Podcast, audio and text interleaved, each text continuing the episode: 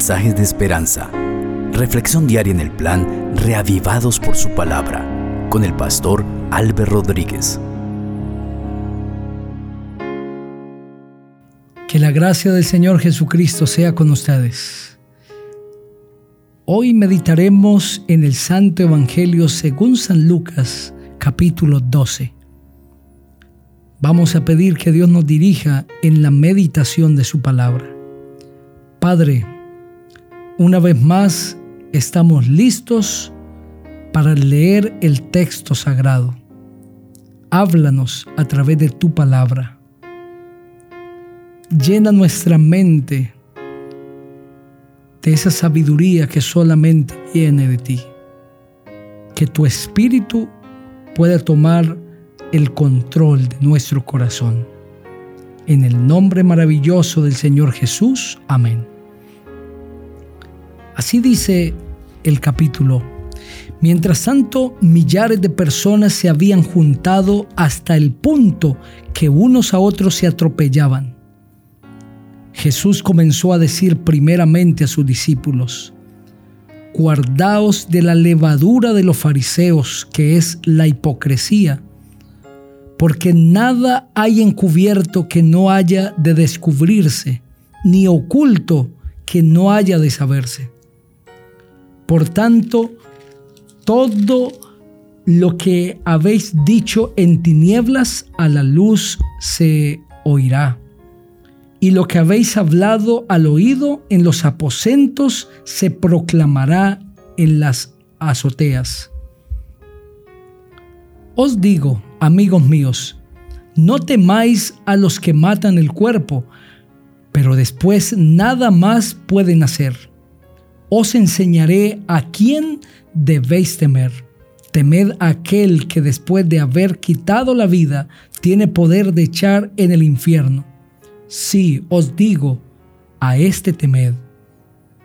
No se venden cinco pajarillos por dos cuartos con todo, ni uno de ellos está olvidado delante de Dios, pues aún los cabellos de vuestra cabeza están todos contados. No temáis, pues, más valéis vosotros que muchos pajarillos. Os digo que todo aquel que me confiese delante de los hombres, también el Hijo del Hombre lo confesará delante de los ángeles de Dios. Pero el que me niegue delante de los hombres será negado delante de los ángeles de Dios. Todo aquel que diga alguna palabra contra el Hijo del Hombre será perdonado. Pero el que blasfeme contra el Espíritu Santo no será perdonado. Cuando os traigan a las sinagogas ante los magistrados y las autoridades, no os preocupéis por cómo o qué habréis de responder ¿O qué habréis de decir? Porque el Espíritu Santo os enseñará en la misma hora lo que habéis de decir. Le dijo uno de la multitud, Maestro, di a mi hermano que parta conmigo la herencia. Pero él le dijo, Hombre, ¿quién me ha puesto sobre vosotros como juez o partidor? Y les dijo, Mirad, guardaos de toda avaricia, porque la vida del hombre no consiste en la abundancia de los bienes que posee.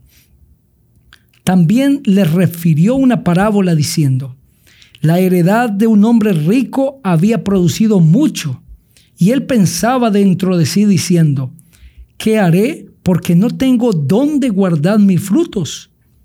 Y dijo, esto haré derribaré mis graneros y los edificaré más grandes, y allí guardaré todos mis frutos y mis bienes. Y diré a mi alma, alma, muchos bienes tienes guardados para muchos años. Descansa, come, bebe y regocíjate. Pero Dios le dijo, necio, esta noche vienen a pedirte tu alma, y lo que has guardado, ¿de quién será? Así es el que hace para sí tesoro y no es rico para con Dios.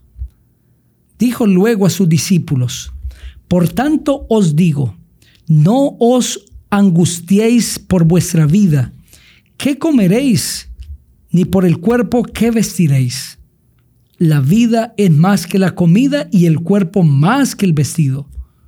Considerad los cuervos que ni siembran ni ciegan, que ni tienen despensa ni granero, y Dios los alimenta. ¿No valéis vosotros mucho más que las aves? ¿Y quién de vosotros podrá con angustiarse añadir a su estatura un codo? Pues si no podéis ni aún lo que es menos, ¿por qué os angustiáis por lo demás? Considerad los lirios cómo crecen, no trabajan ni hilan, pero digo que ni aun Salomón con toda su gloria se vistió como uno de ellos. Y si así viste Dios la hierba que hoy está en el campo y mañana es echada al horno, ¿cuánto más a vosotros hombres de poca fe? Vosotros pues no os preocupéis por lo que habéis de comer, ni por lo que habéis de beber, ni estéis en ansiosa inquietud, porque todas esas cosas buscan la gente del mundo, pero vuestro Padre sabe que tenéis necesidad de ellas. Buscad más bien el reino de Dios y todas esas cosas os serán añadidas. No temáis, manada pequeña, porque a vuestro Padre le ha placido daros el reino. Vended lo que poseéis y dad limosna. Haceo bolsas que no se envejezcan, tesoro en los cielos que no se agote, donde ladrón no llega ni polilla destruye porque donde está vuestro tesoro, allí estará también vuestro corazón. Tened vuestra cintura ceñida y vuestras lámparas encendidas. Sed semejantes a los hombres que aguardan a que su Señor regrese de las bodas para que cuando llegue y llame le abran enseguida. Bienaventurados aquellos siervos a los cuales su Señor cuando venga halle velando. De cierto digo que se ceñirá y hará que se sienten a la mesa y vendrá a servirles. Y aunque venga a la segunda vigilia o a la tercera vigilia, si los haya velando, bienaventurados son aquellos siervos. Pero sabed esto, que si supiera el padre de familia a qué hora el ladrón había de llegar, velaría ciertamente y no lo dejaría entrar en su casa. Vosotros pues también estad preparados, porque a la hora que no penséis, el Hijo del Hombre vendrá. Entonces Pedro le dijo, Señor, ¿dices esta parábola a nosotros o también a todos? Dijo el Señor, ¿quién es el mayordomo fiel y prudente al cual su Señor pondrá sobre su casa para que a tiempo les dé su ración? Bienaventurado aquel siervo al cual cuando su Señor venga lo halle haciendo así. En verdad os digo que lo pondrá sobre todos sus bienes. Pero si aquel siervo dice en su corazón, mi señor tarda en venir y comienza a golpear a los criados y a las criadas y a comer y a beber y a embriagarse, vendrá el señor de aquel siervo en aquel día que no espera y a la hora que no sabe y lo castigará duramente y lo pondrá con los infieles. Aquel siervo que conociendo la voluntad de su Señor no se preparó ni hizo conforme a su voluntad, recibirá muchos azotes.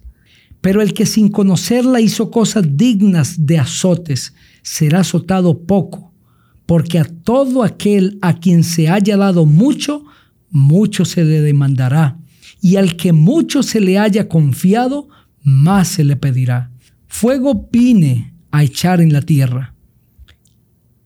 ¿Y qué quiero si ya se ha encendido? De un bautismo tengo que ser bautizado y cómo me angustio hasta que se cumpla. ¿Pensáis que he venido para traer paz a la tierra? Os digo no, sino enemistad. De aquí en adelante, cinco en una familia estarán divididos, tres contra dos y dos contra tres. Estará dividido el padre contra el hijo y el hijo contra el padre la madre contra la hija y la hija contra la madre, la suegra contra su nuera y la nuera contra su suegra. Decía también a la multitud, cuando veis la nube que sale del poniente, luego decís, agua viene, y así sucede. Y cuando sopla el viento del sur, decís, hará calor, y lo hace.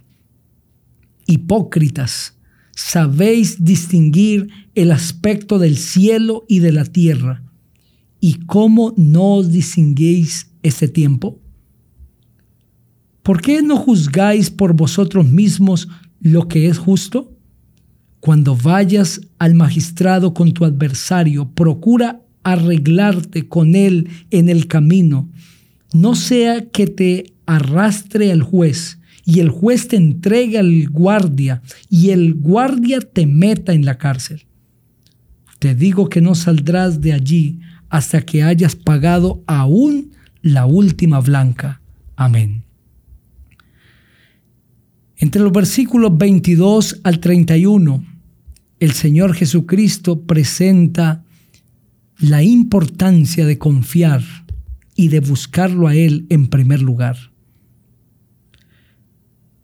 El Señor Jesús indica que así como Él sostiene a las aves de los cielos, que no siembran ni ciegan, pero nuestro Dios las alimenta.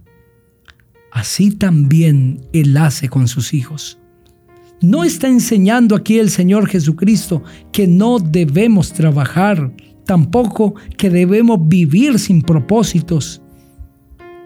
Lo que Él nos está mostrando es que la angustia por las cosas de este mundo no han de apoderarse del ser humano que confía en Él.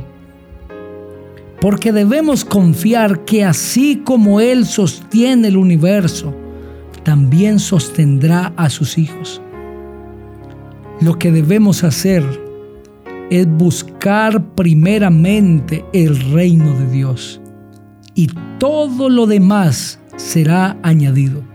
Es decir, el buscar a Dios con todo el corazón debe ser lo más importante en la vida de una persona. Pero a veces queremos que Dios nos dé todo para así buscarlo a Él. No es así. Primero debemos buscar al Señor y Él añadirá lo que nos falte. Si tú estás luchando por conseguir, tienes sueños en tu vida, lo primero que has de hacer es buscar a Cristo Jesús. Y si lo haces, todo lo demás Él lo añadirá. Todo lo que tú necesites, lo que sea en beneficio tuyo, el Señor lo hará. Vamos a orar en este momento y pediremos al Señor que nos dé la necesidad de buscarlo primero a Él. Padre de amor, de misericordia, Gracias porque tú nos sostienes. No por nuestros méritos, sino por tu gracia, por tu amor. Ayúdanos a buscarte siempre en primer lugar. Bendice a cada persona que ha escuchado ese mensaje. En Cristo Jesús. Amén. Que Dios te bendiga.